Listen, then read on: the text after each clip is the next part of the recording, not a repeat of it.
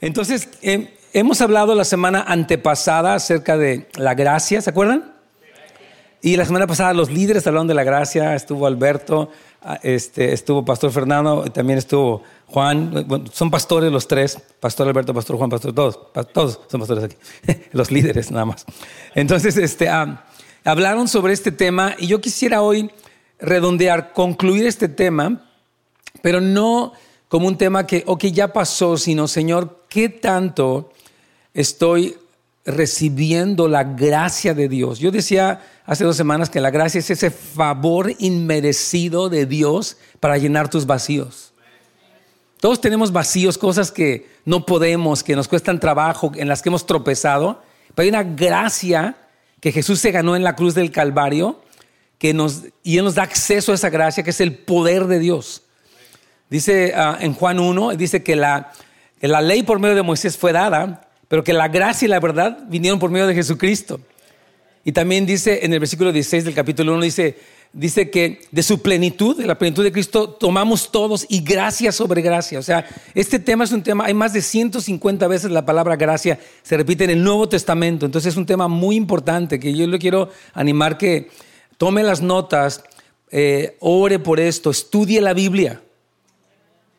Amén. Estudie, es, muy importante que estudie. Quiero estudiar los temas porque no solamente lo que enseñó el pastor es que, que sí, que sí es que lo enseñamos, pero es un, hay un fundamento bíblico muy poderoso para que tú vivas en victoria, para que llegues donde no has llegado, para que hagas lo que no has podido hacer, para que entres en el ministerio que no has podido entrar, para que fluyas donde no has podido fluir y eso es, ahí está la gracia del Señor disponible. Entonces hoy quiero hablar de aprendiendo a permanecer en la gracia de Dios. Y voy a hablar un poquitito acerca de cómo podemos descansar en la gracia de Dios. En Gálatas 2.20 Pablo dijo, bueno, desde el 20 hasta el 21, dijo él, con Cristo estoy crucificado, dice Pablo, y ya no vivo yo, sino que Cristo vive en mí. Y esta vida verdadera que ahora vivo es el resultado de mi fe en el Hijo de Dios que me amó y se entregó a muerte por mí. No, de ninguna forma desecharé la gracia de Dios, dice Pablo, porque esto es eh, evidente, que esto es evidente que si fuéramos hechos justos por cumplir la ley, no habría sido necesario que Cristo muriese por nosotros. Entonces, lo que Pablo está diciendo es, que él, él está afirmando que Cristo vive en él. Y una parte que tú tienes que aprender a hacer es esa declaración, Cristo vive en mí. Cuando tú recibiste a Jesús en tu corazón, Él se quedó allí. No es como que Él se va de vacaciones y regresa así cuando le sobra tiempo. No.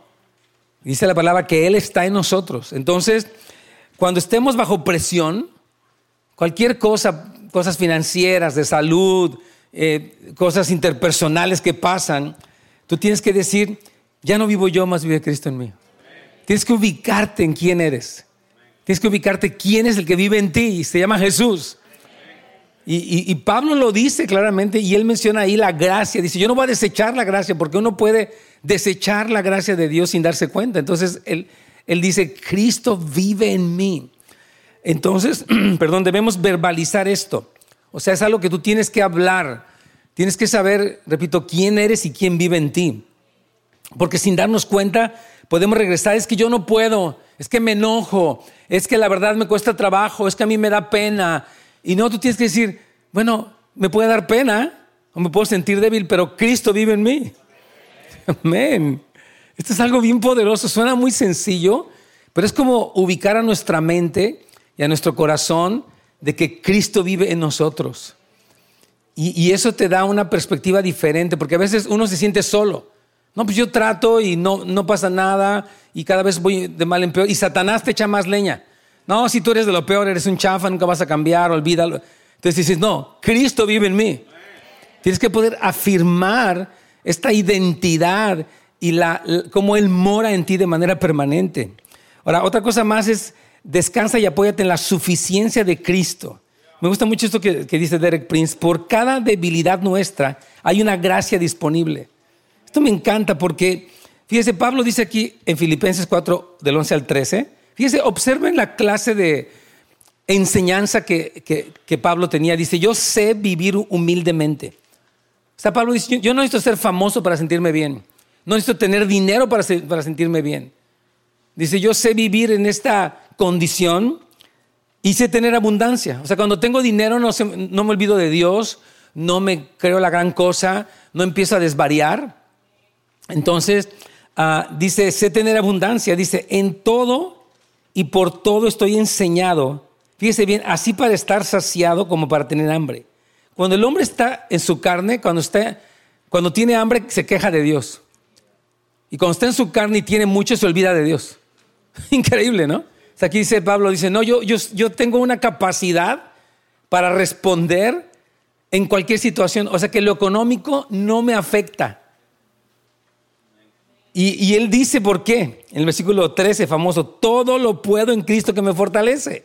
Él está afirmando, Jesús está dentro de mí y me da la capacidad para no abrumarme. Nosotros, miren, cuando el hombre pasa por, por temporadas difíciles, como que empieza a cuestionar a Dios, a cuestionarse a sí mismo, empieza a entrar en un rollo muy extraño y dice, no, yo puedo estar en esta situación porque no estoy determinado por un puesto o por un dinero o por una posición eh, social. Yo puedo pasar bien esta temporada porque Cristo vive en mí y Él me fortalece. Entonces, necesitamos, aunque suene muy simple, decir, todo lo puedo en Cristo que me fortalece. Si puedes. Si puedes perdonar, si puedes cambiar, si puedes triunfar, si puedes decirle no al pecado. Ahorita vamos a hablar acerca de esto. Si puedes. Porque Cristo te fortalece.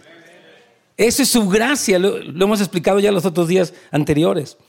Entonces, algo que, Pablo dice es que no pone su confianza en la carne. ¿Qué quiere decir que poner la confianza en la carne es que tú te apoyas mucho en tu experiencia, tus habilidades, eh, no sé, tus virtudes y la gracia, lo que hemos aprendido, yo le pido al Señor que nos dé mucha revelación, es, Señor, no son mis habilidades. Yo les comentaba la semana antepasada que cuando el Señor me dijo que abrió la puerta para que yo diera consejería, dije, Señor, soy el menos indicado.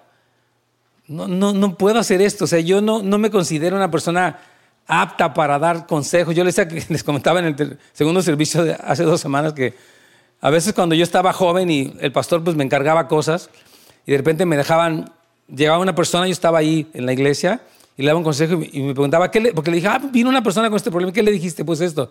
Me decía, ay, Nets, no, así no es la cosa. O sea, como que la regaste, o sea, tienes buena intención y los quieres, pero no sabes ni qué onda. Y a alguien así, Dios le dijo, ahora te voy a usar para que des consejos. Entonces yo entiendo que no es que yo sea inteligente o hábil o nada, es la gracia de Dios en mí. Que me da la gracia para poder, viene una pregunta y digo, Señor, ahora qué onda? Y me dice, no te preocupes, aquí estamos.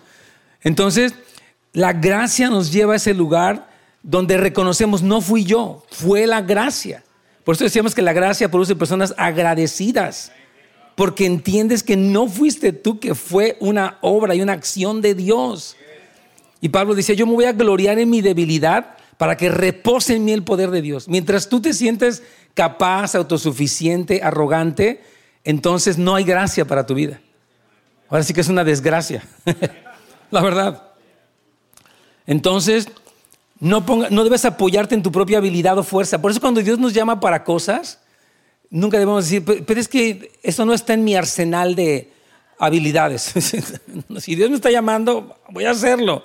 Porque yo sé que no voy a ser yo, va a ser esa gracia, ese poder que está disponible y que yo no me merezco, que Cristo fue el que se lo ganó en la cruz del Calvario. Entonces, ah, si quieres que eh, su gracia, debes apoyarte solo en ella. Filipenses 3:3, Pablo dice, porque nosotros somos la circuncisión, lo que en espíritu, los que en espíritu servimos a Dios y nos gloriamos en Cristo, no teniendo confianza en la carne. Pablo decía, e-, él habla, yo no confío en Pablo en lo que Pablo fue. Pablo tenía un abolengo, tenía una experiencia, tenía una enseñanza y él dice, nada de eso me confío. Ni que soy del activo de Benjamín, ni que soy fariseo de fariseos, ni que fui circuncidado al octavo día, ni que era irreprensible, nada de eso. Esas cosas las tengo por basura. No, eso, eso no es el apoyo de lo que está pasando en mí, es la gracia de Dios en mí. Entonces tienes que reconocer cuando, cuando te apoyas en la carne y, y decir, Señor, yo más bien confío en ti, me recibo la gracia. Amén. Cuando Dios te manda, ¿qué pasaría si ahora que viene el mes del evangelismo? Dios te dice, compártele a una persona a la semana. Yo no puedo. Y pues ok, tú no puedes, pero la gracia, gracias porque aquí está tu gracia y aunque yo no pueda, tu gracia me lleva a un lugar donde sí pude. Y tú vas a decir, wow, pues no vas a decir, uh, qué evangelista soy tan grande. No, qué evangelista no quieres ni hablar.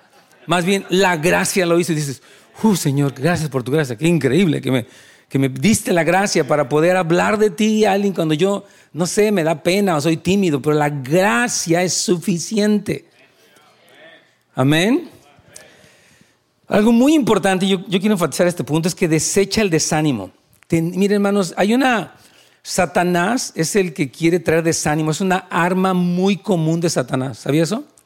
El que te sientas, ah, es que, está, está, feo esto, ¿de qué sirve? Este, es una pesadez, nadie me aprecia. Este, Satanás eh, él utiliza esa, esa arma del desánimo. Y una parte de, en la que Satanás utiliza el desánimo es traer culpabilidad. Hay una gran diferencia entre convicción y culpabilidad. La convicción es lo que te hace saber, sabes que la regaste. Arrepiente, te busca el Señor, pide perdón, pide ayuda. Esa es la convicción. La, condenación es eso de que tú no la haces, eres un hipócrita, tú fallas, tú este, nunca vas a cambiar, Dios no te ama. Eso deséchalo. No, porque Satanás utiliza un como eslabones su condenación y su vergüenza tóxica para que entonces nos entre el desánimo. Entonces tienes que vencer, desecha el desánimo. El diablo usa mucho esta repito. No te desanimes. Cuando te sientas débil es el momento de apoyarte en qué? Eso, en la gracia de Dios. Es el momento de decir, Señor, yo me voy a apoyar en tu gracia tú a veces puedes sentir que, no sé si les pasa a ustedes, ¿no? Que de repente empiezan a pasar cosas. Yo tuve el día viernes un día bien difícil, pasaron como, estaba contando a Juan como seis cosas que dije, wow, una, otra, otra, otra. Y dije, ay Dios mío. Pero hay como que de repente sientes que el cúmulo de las cosas que están ocurriendo, pues es pesado. Una mamá puede sentirse, es que es mucho, tengo que tal vez lavar, planchar, hacer comida, aguantar a estos niños, estoy cansada, fastidiada, y aparte, no sé, tengo tarea, y aparte, va etcétera. Entonces sientes que es mucho, pero ahí, ahí recibes la gracia. Señor, yo, yo no puedo, estoy agotado, estoy bloqueado, pero gracias por tu gracia. Hermanos, vivan en la gracia. ¿Qué le parece? Amén. No viva solamente en su propia capacidad o incapacidad. Apóyese en la gracia de Dios. Y especialmente para desechar el desánimo. Tú puedes decir, es verdad que soy débil, pero en Él soy fuerte. Todo lo puedo en Cristo que me fortalece. Es más fácil ver el poder de Dios en aquellas áreas en las que nos sentimos débiles, pero es importante que no te abrumes ni te des por vencido. Satanás quiere que tú te abrumes. Es que, ¿sabes qué? Es que es mucho este rollo. Es que ya te cargaron la mano. Es que ya como que rebasó tus límites. Satanás le encanta eso. Él le encanta eso. Como ponernos en la posición de que estás abrumado. Ese es, él es el favorito en eso.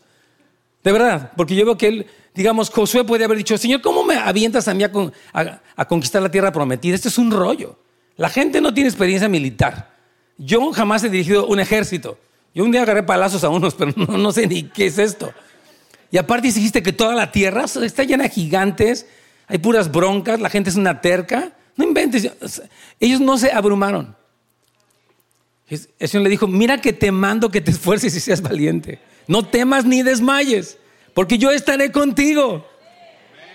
Nada más no te apartes del libro de la ley para que seas prosperado en esto. Tienes que tener una mentalidad cristiana bíblica para que no te abrume Satanás o tu carne de que it's too much.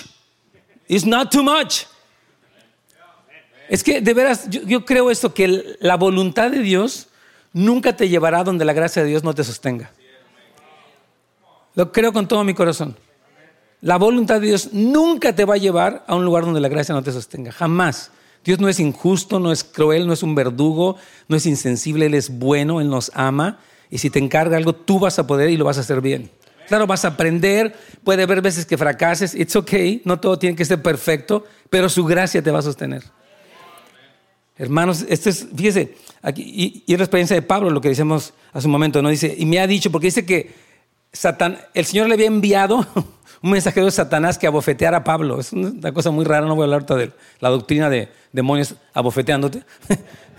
Pero estaba diciendo, Señor, ya dame chance, ¿no? Y dice que Dios le dijo, cuando él le pidió, Señor, quítame esto, le dijo, y me ha dicho, bástate qué?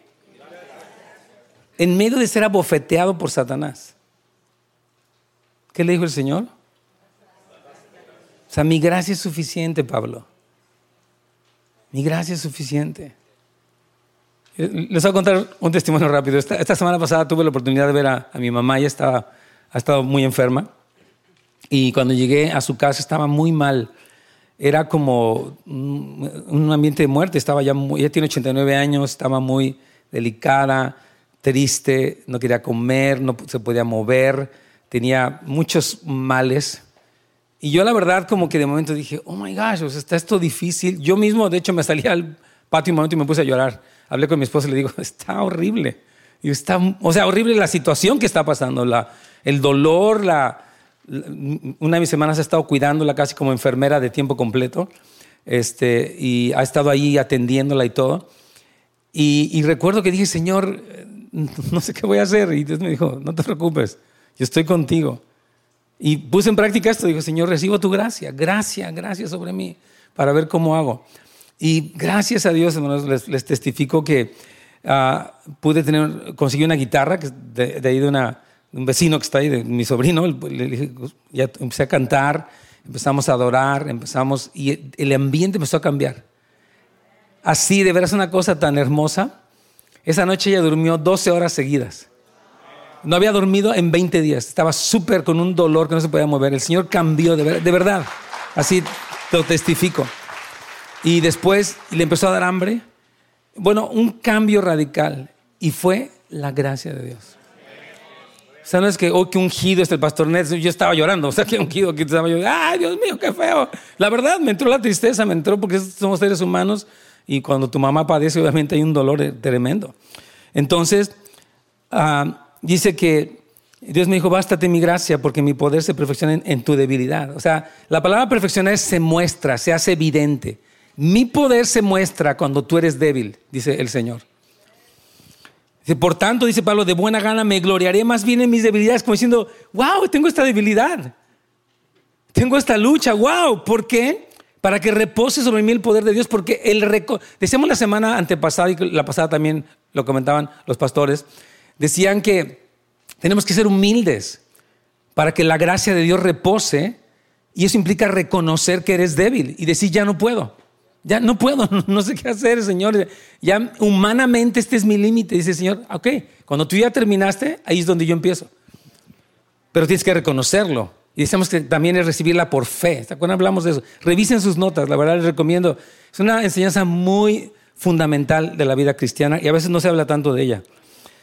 Por lo cual, por amor a Cristo, me gozo en las debilidades, en, fíjate, en afrentas, en necesidades, en persecuciones, en angustias, porque cuando soy débil, entonces soy fuerte. ¿Quién puede repetir? Me gozo cuando me, me atacan. Más bien cuando me atacan me pongo como agüita para chocolate. O sea, ¿qué, me voy a poner gozarme? Lo que quiero es decirles a todos que son de lo peor. O sea, nuestra carne es así. Se me gozo en afrentas, ¿no? Dice, en necesidades. Dice, cuando hay una necesidad enorme, lo que entra es la gracia. Digo, wow, Señor, qué increíble. Se hizo evidente tu poder en angustias. Imagínate, qué, transformación de nuestra mentalidad cuando aprendemos a recibir la verdad de la palabra y a vivir bajo la gracia de Dios. Y eso es para todos, hermanos. Si usted dice, es que yo este, no sé, tengo luchas y no soy muy constante, para ti es la gracia. Precisamente para el débil, para el incompetente. Ahí está la gracia. Dice, Señor, toma mi gracia, hijo. Ahí está. Y siempre la gracia lo que te hace es darle gloria a Dios. Porque dices, Señor, yo no me merezco esto y sin embargo tu gracia lo hizo. O sea, Siempre la gracia va a producir personas agradecidas y entre más agradezcas recibes más gracia. El agradecido va a recibir gracia. El amargado, como le decíamos hace dos semanas, se corta. Dice, hermanos, mirad que alguno de nosotros no deje de alcanzar la gracia de Dios, que brotando una raíz de amargura les estorbe. La amargura bloquea la gracia. Por eso dice, dice el escritor de Hebreos, cuidado hermanos, cuando te amargas, te vuelves negativo, criticón, quejumbroso, esperando lo peor, eh, creyendo lo peor, sintiéndote pobre de mí. Cuidado, porque eso estorba el fluir de la gracia. Entonces, y si fallas, no te desanimes. Aun cuando falles, recuerda el crédito de la justicia que es por gracia en Cristo que cubre nuestra deficiencia. Esto me encanta. Esta enseñanza es así, ¿no? O sea, es como que hay una tarjeta de crédito en el cielo que se llama la gracia de Dios. Y cuando tú y yo fallamos por nuestra debilidad, como que la tarjeta del Señor dice, ok, no te preocupes, yo, yo lo voy a cubrir. Yo tengo crédito disponible para ti. Es lo que decíamos que la justicia es darte lo que te mereces la misericordia es no darte lo que te mereces y la gracia es darte más de lo que te mereces. Entonces la gracia es una tarjeta de crédito celestial, por llamarle así. Disponible para ti. No tiene réditos, tranquilo, no pasa nada. Es la gracia de Dios. Por eso puse ahí que debemos de discernir la, comisión del Espíritu Santo. Vamos a la página 2. a mí me encanta porque, mire hermano, Tenga mucho cuidado de no ser religioso. ¿Puedes decir amén? ¿A qué me refiero? O sea, que la persona religiosa tiene un concepto equivocado de Dios. Por ejemplo, el hombre de la parábola de los talentos decía, Dios es un hombre duro que siembra, perdón, que cosecha donde no siembra y que recoge donde no esparció. O sea, ve a Dios, la religiosidad ve a Dios como una persona injusta. Y Dios, para nada, lo último que Dios tiene es injusticia. Dice que en Él no hay injusticia, dice la Biblia. Y cuando tú eres una persona religiosa, por lo general vives muy, condenado. Traes mucha carga, mucha, mucho, o sea, no puedes ni alabar a veces porque te sientes, soy un hipócrita, soy un chafa. O sea, eso es religiosidad. Y la religiosidad es el intento del hombre por complacer a Dios por sí mismo. La gracia, ahorita vamos a ver lo que nos enseña la gracia. Ah, esto es algo tan hermoso porque la gracia no es un permiso para pecar. No es un permiso para pecar ni para que le des rienda suelta a tus cosas. Al contrario, vamos a estudiar un pasaje para, para entender cómo es que opera la gracia para combatir toda religiosidad en nosotros. La religiosidad es la que mantiene a la gente alejada. No, pues yo ni puedo orar tanto, ni puedo leer la Biblia tanto, ni puedo ayunar. o sea, estás, vives así como, como si Dios no tuviera gracia. Cuando Él la tiene. Hermano, no seas religioso. Si te queda el saco, póntelo. Si no te queda, pues no te preocupes, no fue para ti. Pero si eres una persona religiosa condenada, que no haces nada, que te limitas, porque Dios no es así, el Padre es amoroso, Él nos dio, dice que su gracia es abundante, dice gracia sobre gracia, o sea, ya te di gracia y tengo más gracia para ti. ¡Wow! Entonces vamos a ver lo que produce la gracia en el número 2 romano, rápidamente. Es una enseñanza Tito 2 del 11 al 14, amo este versículo, estos versículos. Porque la gracia de Dios se ha manifestado para salvación a todos los hombres. Tú eres salvo por la gracia de Dios, tú y yo somos salvos por la gracia de Dios. Efesios 2, 10 habla acerca de eso, 2 del 8 al 10. Entonces, Dios te manifestó su gracia, ¿ok? ¿Por quién? ¿Quién lo hizo posible? Jesucristo hizo posible, lo hemos estudiado. Amén. Ahora fíjate algo muy importante que dice que la gracia es como una pedagoga, es como una maestra, dice, enseñándonos. O sea, la gracia que tú y yo recibimos, ese favor inmerecido, produce una enseñanza en nosotros. Nos trae una lección increíble. Dice, enseñándonos que renunciando a la impiedad. ¿Sabes lo que hace la gracia en tu vida? Que te da la fortaleza para decir no. Mucho del éxito en tu vida cristiana es que sepas decir no no voy a ver ese teléfono, no voy a ver pornografía, no voy con esos amigos borrachos, no voy a chismear, no voy a murmurar, no lo voy a hacer. El infierno debe saber que tu no es no. ¿Me viste bien? Entonces la gracia te enseña a decir no. Cuando alguien no aprende bien la enseñanza de la gracia, cree que es, pues total, hombre, al fin que hay gracia. O sea, no entendió. Esa persona que dice así, no entendió ni jota. Porque la gracia nos enseña a renunciar a la impiedad, renuncio al pecado. Renuncio a toda forma de maldad, renuncio en el nombre de Jesús. Es lo que te enseña la gracia. ¿Por qué? Porque has recibido tantas cosas inmerecidas que lo que te hace es una persona agradecida. Dice, Señor, yo no puedo seguir en este rollo. Porque tú has sido bueno conmigo. Yo no puedo seguir de borracho, de maldiciente, viendo cosas así en el internet, hablando así. No puedo ser así. Si tú sigues siendo así como eres sin tener convicción, no eres salvo. Y no te condeno, nada más arrepiéntete, reconoce tu estado que no eres salvo y recibe a Jesús y recibe su gracia. Porque la gracia te va a enseñar a decir, no, Señor, ¿cómo voy a hacer eso? Amén. Dice, y a los deseos mundanos, dice, eh, para que vivamos en este siglo sobria, justa y piadosamente, aguardando la esperanza bienaventurada y la manifestación gloriosa de nuestro gran Dios y Salvador Jesucristo.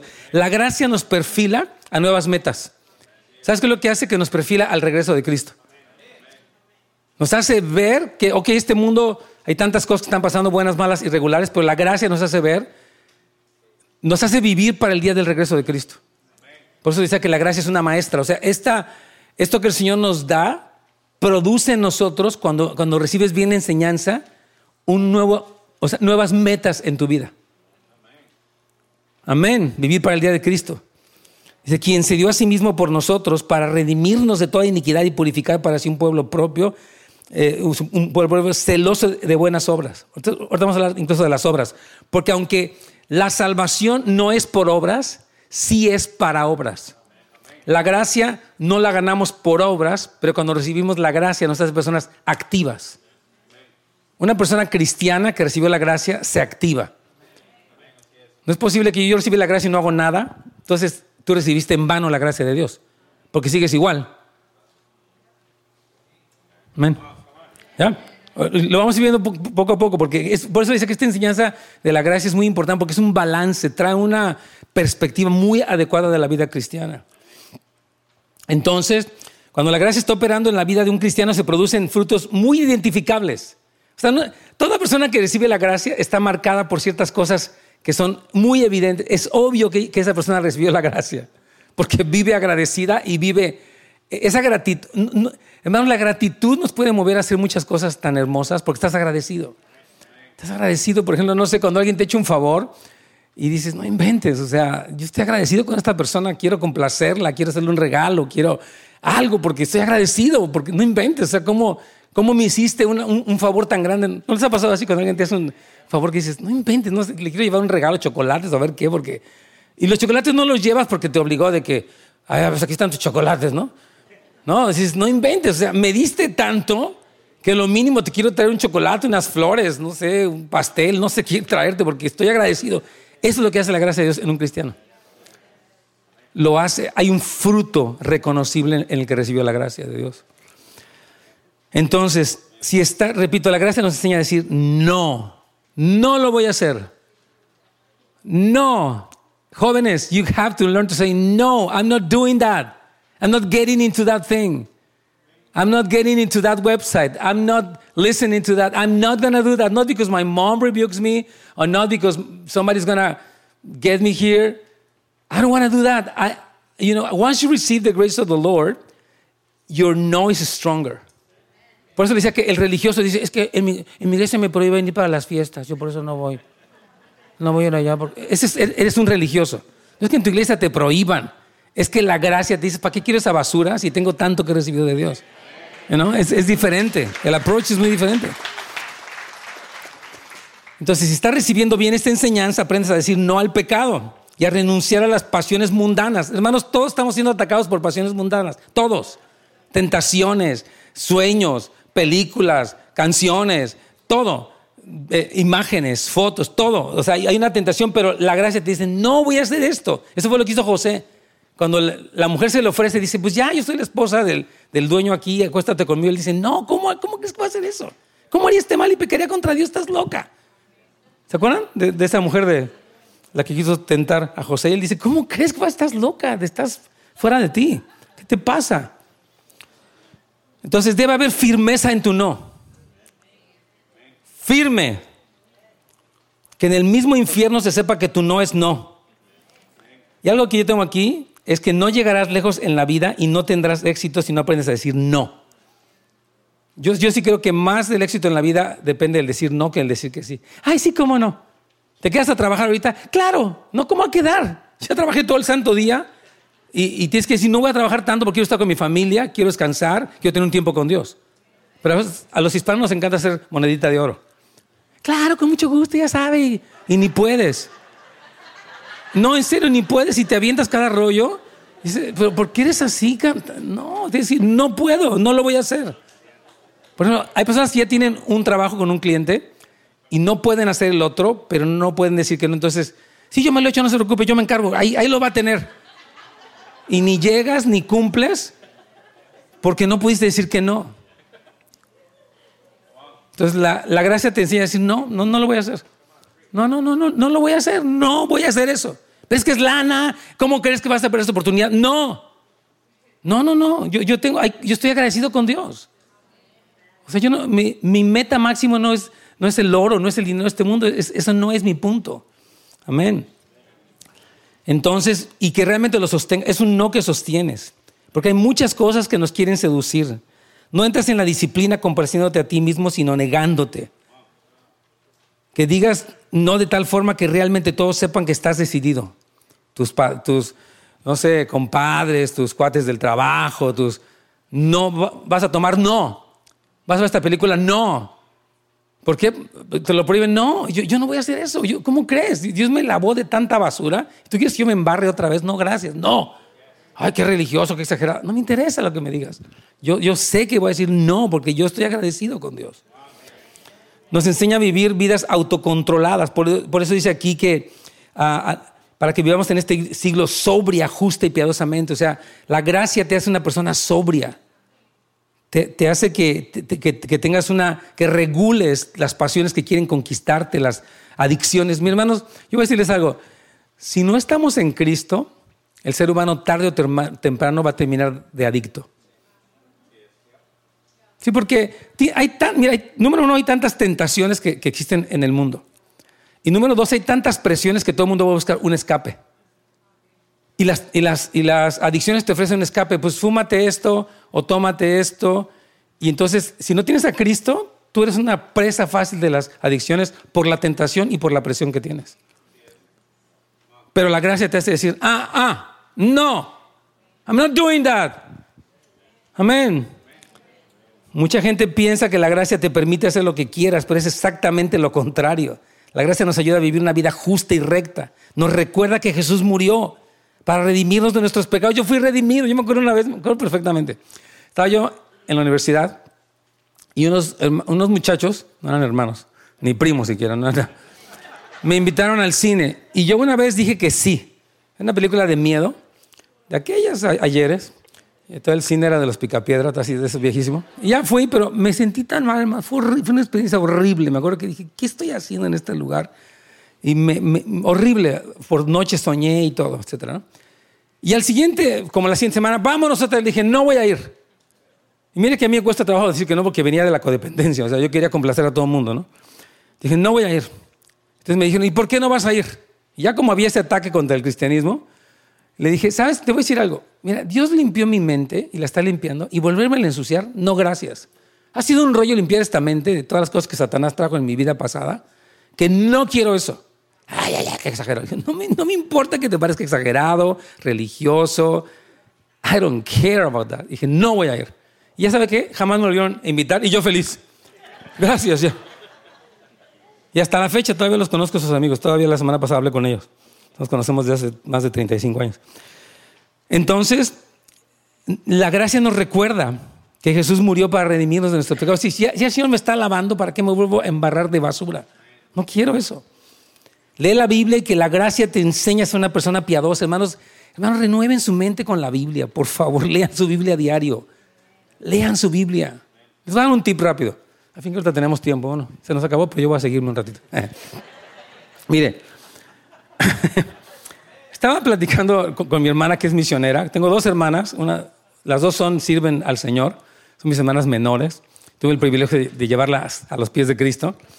Y una cosa que siempre que me sorprende de Dios es cuando yo voy a su, cuando estoy conviviendo con ellos, por ejemplo, yo me paré temprano ah, y después, porque me dejaron cuidando a mi mamá toda la noche, dije, amén, vayas a descansar y yo me quedo con ella, porque hay que voltearla, etc. Yo me quedo con ella. Ustedes, por favor, tómate un break porque has estado aquí ya mi hermana me dijo, gracias. Entonces me paré temprano y me sorprendió que todas mis, hermanas y sus esposos estaban todos a las 7, 8 de la mañana con su Biblia abierta y un cuaderno, pero así metidos. ellos han desarrollado una vida devocional súper consistente.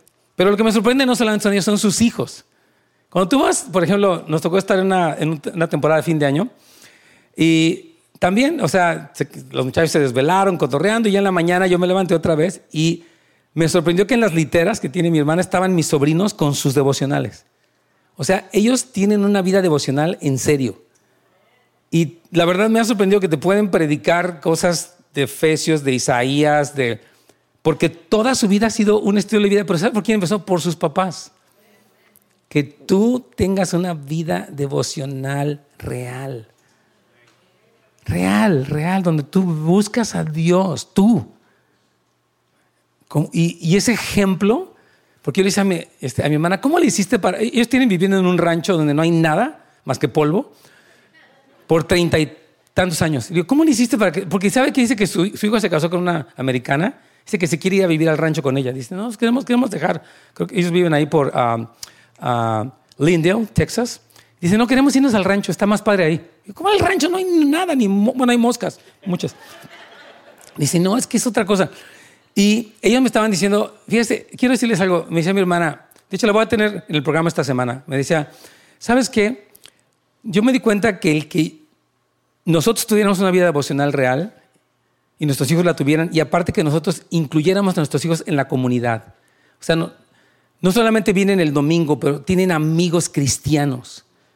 No solamente, o sea, dice, mis hijos van, tienen amigos cristianos ahí en el rancho, son muchachos muy sencillos, de, zonas muy pobres, pero son sus amigos y todos son cristianos. Dice, y esa eh, comunidad unida a una relación con Dios nos ha permitido que nuestros hijos están allí y son cristianos y son cristianos y aman a Dios.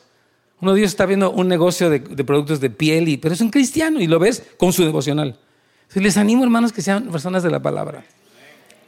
Amén. Por ti. No es por condenación, es porque tú necesitas por ti y aparte estás dejando un, ADN espiritual en tus hijos. Lee la Biblia completa, pero no por religioso, por hambre, por deleite, por renovación de tu mente. Amén. Eso no está aquí en el tema, pero fue gratis. Ok, cambia nuestros... Yo, yo, yo te decía esto y quiero reiterártelo. La gracia cambia nuestros objetivos en la vida y nos hace esperar la venida del Señor. Qué hermoso, o sea, la mayor parte de la gente vive para, eh, para lo que ve y lo que oye y los rumores y el dinero, así es, ¿no? Pero nosotros dice que, aquí dice, ¿no?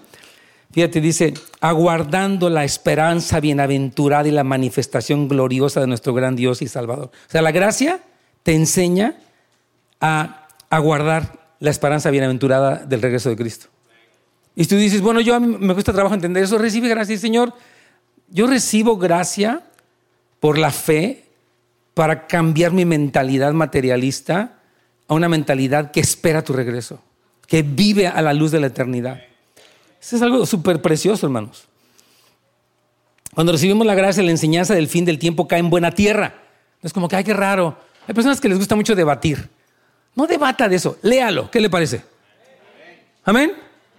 Lea Apocalipsis, lea Daniel, lea Isaías, Lea Zacarías, que está increíble. Lea Mos, lea, los profetas mayores y menores y lea los libros que hablan acerca del fin del tiempo. Léalos, los 150 capítulos. En vez de decir, pero es que, ¿por qué piensan así? Yo vi una película hace tiempo. No, no, a ver, no, no me cuente la película. Dígame los versículos bíblicos, ¿qué le parece? Para que tenga convicción bíblica. Amén. Entonces, muchas personas que no han querido recibir la gracia prefieren evadir la enseñanza de la segunda venida. Porque se les hace demasiado como raro. Ay, que va a venir. Ay, no invente. Ay, no, no, de eso mejor ni me hable. No, Apocalipsis no, ni de, loco, ni capaz que ni puedo dormir. Hermana, Apocalipsis es la revelación de Jesucristo que Dios le dio. O sea, el Padre le dio a Cristo una revelación y ahí está que es Apocalipsis, los 22 capítulos. Increíble. Entonces, prefieren vivir en la negación, pero cuando recibes la gracia y esta enseñanza, entonces canalizas tu vida. La gracia nos dirige a un objetivo, vivir una vida de buenas obras. Porque esto es bien importante. La gracia, como yo les decía, y quiero, voy a casi terminando, nos perfila al día y nos hace, por ejemplo, este versículo de Hebreos, y voy a leer varios versículos, ahorita son puros versículos que voy a leer, le va a permitir cómo la gracia lo lleva a usted a una vida de buenas obras. ¿Ya? Miren, Hebreos 12, 25 al 29. Mirad que no desechéis al que habla, porque si no escaparon aquellos que desecharon a los que los amonestaban en la tierra, mucho menos nosotros si desecháramos al que nos, al que nos amonesta desde los cielos, la voz del cual conmovió entonces la tierra, pero ahora ha prometido diciendo aún y aún una vez, conmoveré no solamente la tierra, página 3, ah, sino también el cielo. Y esta frase, aún una vez, indica la remoción de las cosas movibles como cosas hechas para que queden las inconmovibles. Así que recibiendo nosotros un reino inconmovible, tengamos que gratitud. Y mediante ella sirvamos a Dios, agradándole con temor y reverencia, porque nuestro Dios es fuego consumidor. O sea, el ser agradecido te lleva a servir a Dios. O sea, si no sirves a Dios es que no estás agradecido. Bueno, y sirves a Dios primero en tu casa, con tus hijos, discipulándolos. pero también tienes una expresión aquí en la iglesia. Esa gratitud no se puede quedar quieta. Porque estás tan agradecido que dices, déjenme por favor hacer algo, aunque sea como la hermana Nelly y otros, que yo déjenme servir en esto, yo estoy agradecido con Dios. Nadie debe de menospreciar esa enseñanza. Porque aquí dice, fíjese, en el versículo que estamos leyendo de, Timoteo, perdón, de, Tito, gracias, dice que uh, aguardando la Sí. Uh, bueno, se lo hace buenas obras. Es es otro versículo más, pero voy a continuar. Nadie debe mostrar esencial. Las buenas obras tienen un lugar importante en la vida cristiana. Cuando recibes la gracia te activas y esas obras de justicia te embellecen para tu rey. ¿Sabías eso? Un cristiano que tiene buenas obras, acciones justas de los santos, va a estar preparado para las bodas del Cordero. Y uno que no tiene obras buenas va a estar desnudo, como le dijo el Señor a la iglesia de la Odisea. Dice, compra de mi vestiduras para que no se descubra tu desnudez. Tu desnudez es una vida escasa, sin obras. ¿Sí me estoy oyendo? Esa es la desnudez de una persona. Dice aquí en Apocalipsis 19, el famoso versículo 6 al 8, y, oí como la voz de una gran multitud, como el estruendo de muchas aguas y como la voz de grandes truenos que decía, aleluya, porque el Señor nuestro Dios Todopoderoso reina, gocémonos y alegrémonos y démosle gloria, porque han llegado las bodas del Cordero y a su esposa se ha preparado, y a ella se le ha concedido que se vista de lino fino, limpio y resplandeciente, porque el lino fino es que Toda acción justa en tu vida, hecha en Cristo, es parte de tu vestidura para el día de las bodas del Cordero. Así es. Entonces tenemos que tener cuidado de no tener obras, hermanos. Un peligro de un cristiano es la inactividad, la pasividad, la indiferencia, la dureza. Es algo que no debe hacerlo. Y no lo, o sea, quiero, la meta es despertar un temor santo a Dios. Vamos a leer rápidamente por qué es importante no tener, o sea, cuidarnos de no tener obras. Sé vigilante, el Señor le dijo a esta iglesia, y afirma las otras cosas que están por morir, porque no ha hallado tus obras perfectas delante de Dios. Acuérdate pues de lo que has recibido y oído, guárdalo y arrepiéntete. Pues si no velas, vendré sobre ti como ladrón, y no sabrás a qué hora vendré sobre ti, pero tienes unas pocas personas en Sardis que no han manchado sus vestiduras y andarán conmigo en vestiduras blancas porque son dignas. 3, 17, 18, porque tú dices, yo soy rico, es la Odisea, y me he enriquecido y de ninguna cosa tengo necesidad y no sabes que tú eres un desventurado, miserable, pobre, ciego y desnudo. Por lo tanto, yo te aconsejo que de mí compres oro refinado en fuego para que seas rico. Dios quiere que seas rico. ¿Sabes en qué? En buenas obras. Como que... Ah, no, mira, Dios, yo estoy seguro que Dios puede y va a enriquecer a mucha gente de aquí porque entiende para qué es la riqueza entiende que la riqueza que Dios le da a un ser humano es para que sea rico en buenas obras. Porque ¿de qué le sirve un hombre que ganar el mundo si pierde su alma? ¿De qué le sirvió tanta cosa que tiene ahí guardada? Dice que no se descubra la vergüenza de tu desnudez y unge tus ojos. Entonces, tener gracia es estar agradecidos y activos. Entonces, rápidamente, la gracia cambia tu manera de hablar. Sí, esto es bien importante.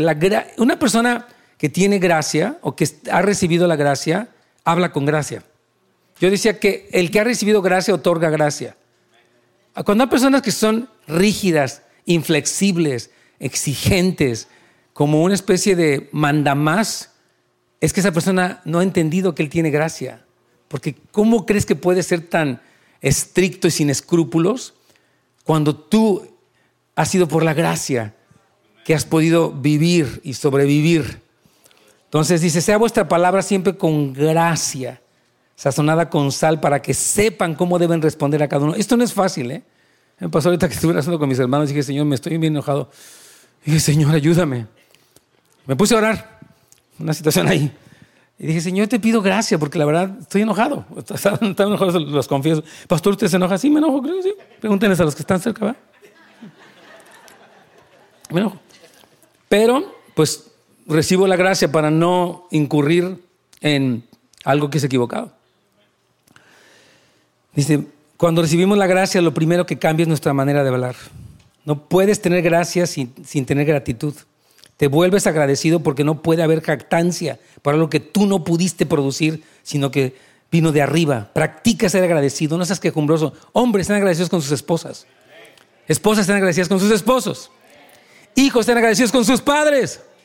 A ver los jóvenes. Okay, I want to say it in English. Be grateful with your parents. No, no, no, los adultos no digan nada, quiero la voz de jóvenes. Be grateful with your parents, young people. Okay, some of them.